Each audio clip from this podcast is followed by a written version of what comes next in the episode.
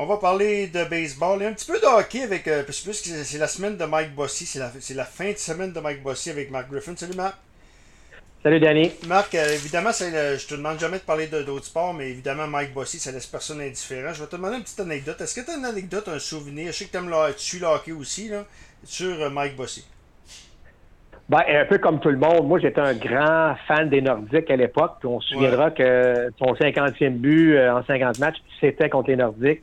Mm. Euh, moi, là, euh, tu vas trouver ça un peu spécial, mais son bon vieux titan, comment faisait-il pour avoir un si bon lancer avec un bâton aussi, euh, aussi rigide? non, mais écoute, je veux dire, une machine à marquer des buts. Là, je veux dire, je l'ai vu jouer au Colisée à plusieurs reprises. c'est un gars que j'admirais beaucoup.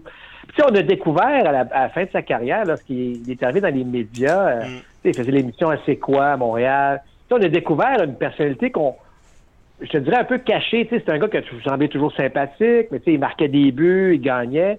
Mais je trouve que c'est le fun parce que c'est un gars qu'on a vraiment appris à découvrir après sa carrière.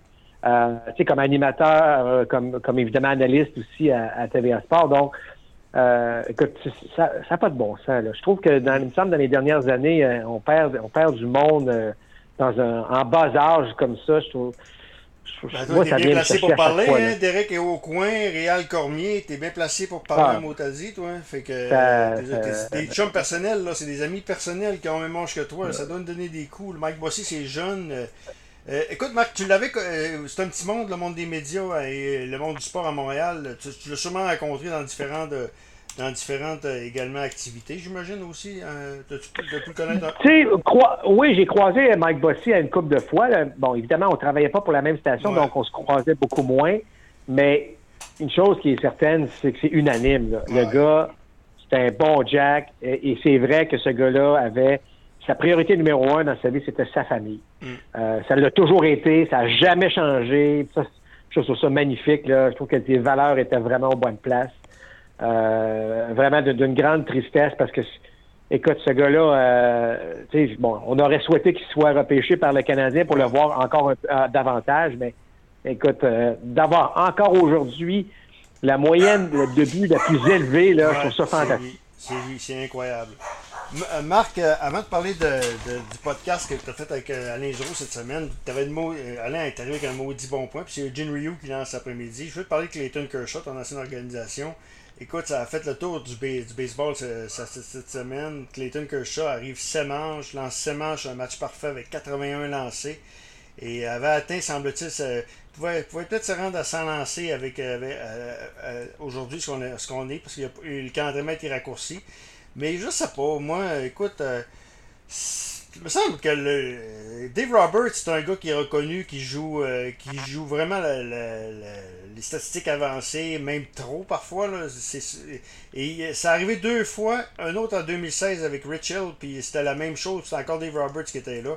Je sais pas, moi, mais il me semble que tu, tu dis, tu t'en prépares un, puis tu dis, dès qu'il arrive quelque chose, je te débarque. Euh, euh, un coup sûr un but sur balle, puis t'es débarqué tout de suite. Là. Me semble que ça aurait dû être ça. Je sais pas. Ben, écoute, c'est, ben oui, c'est un des problèmes qu'on a avec le baseball actuellement, c'est que je trouve que le baseball est un petit peu trop contrôlé. Tout est calculé, au lancer près, au. Euh, tu sais, moi, moi, je trouve que dans, dans ce cas-ci, on, a vraiment raté le bateau. Je vous dis pas que. Tu sais, je comprends qu'on est en avril, je comprends que Kershaw revient d'une blessure, je comprends qu'il faisait froid au Minnesota. Je comprends qu'il était rendu à 86. Je comprends tout ça, là. Mm. Mais tu es à six retraits d'un match parfait qui est probablement l'exploit le plus extraordinaire au baseball. Ouais. Puis, tu sais, c'est comme si on. Non, du revers de la main, on prend. Fait que je trouve qu'on est trop. Tu sais, est-ce que Kershaw, là, tu sais, je dis n'importe quoi, puis je dis ça en même temps, là, mais, tu sais, au lieu de faire huit lancers d'échauffement entre les manches, pourquoi il n'en fait pas juste quatre? Mm. Pourquoi il n'en fait pas juste trois ou quatre, là? Tu sais, pour, OK, gars, j'en fais trois ou quatre, je suis revenu, je suis prêt. Là tu, là, tu viens de couper là, sur six manches ou sept manches qu'il a lancé, donc sept demi-manches qui fait huit lancers d'échauffement. Hmm. Tu, comprends, là? Fait que là, 8 fois 7, là, tu dis, écoute, si je coupe ça de moitié, là, est-ce qu'il est capable de faire encore une vingtaine de lancers pour avoir un match parfait? Tu comprends? C'est là que je trouve que le baseball est un petit peu trop contrôlé euh, à ce niveau-là. Est-ce que c'est les statistiques avancées? Est-ce que c'est seulement Dave Roberts? Avec les Dodgers, je ne suis pas prêt à dire ça. Moi, je pense que c'est un comité là, qui, Bon. Mais tout ça pour dire que c'est un petit peu ça. Laissons les joueurs aller un petit peu plus. C'est comme les défenses adaptées. Il y a plein Tu sais, dans le sens que ce que je veux dire, c'est qu'à un moment donné, il faut remettre la game dans les mains des joueurs. Puis je m'excuse, mais il n'y a pas si longtemps, la mentalité d'un partant, que tu sois en avril ou que tu sois en septembre, tu dis, moi, je lance, puis je lance neuf manches, puis je lance le plus longtemps possible jusqu'à temps qu'on me débarque, parce que ça marche plus. Hmm. Mais tu sais, c'est plus ça. On surprotège. Puis honnêtement, là, je te pose une question. Est-ce qu'en protégeant tous ces bras-là qu'on fait depuis une couple d'années, avec le nombre de tirs, est-ce qu'il y a moins de blessures? Est-ce que l'opération Tommy John, tu parles de l'opération Tommy John, il y en a autant? Non, non, mais, non, mais est-ce que moins, tu sais, ouais. est, est blessé, mm. les joueurs se blessent, on les, on les surprotège, mais c'est pas d'une évidence que soudainement, les gars ont plus mal au bras puis il n'y a plus de blessures. Ce que je veux dire par là, c'est que, euh, bon, je comprends que c'est une autre époque, mais l'époque de Nolan Ryan puis tout ça, euh, est-ce qu'il y avait plus ou moins de blessures? Tu sais, à un moment donné, je sais pas. Il faut, faut trouver une manière de laisser un petit peu la liberté aux joueurs. Tu sais, un exploit comme ça, je m'excuse, mais lance la huitième, puis comme tu dis, si tu donnes un coup sûr au premier frappeur, ben, regarde, ou un but sur balle.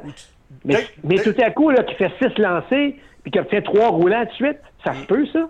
Ouais. Puis là, tu te retrouves avec 8 manches, 86 tirs, match parfait. je m'excuse, le chef, mais il faut que tu te jusqu'au bout. Dès que tu perds ton, dès, que tu vas perdre ton match sans point de coup je te sors. Euh, match parfait, c'est-à-dire, je te sors de, la, la ouais, puis, puis, et il en est conscient, Kershaw. Ouais. Puis, tu sais, Kershaw, il, Kershaw, il va pas dire après le match, « Ah, oh, là, j'en reviens pas, ils m'ont enlevé, ça pas... » sais, il ne devra pas dire ça. C'est clair qu'il va dire, ben écoutez, c'est. Ben lui, il a mis la faute sur le camp d'entraînement. Euh, il, fait que, il a fait que le camp d'entraînement, il y a eu moins de camp d'entraînement. Il fallait qu'il dise de quoi, pauvre gars, là?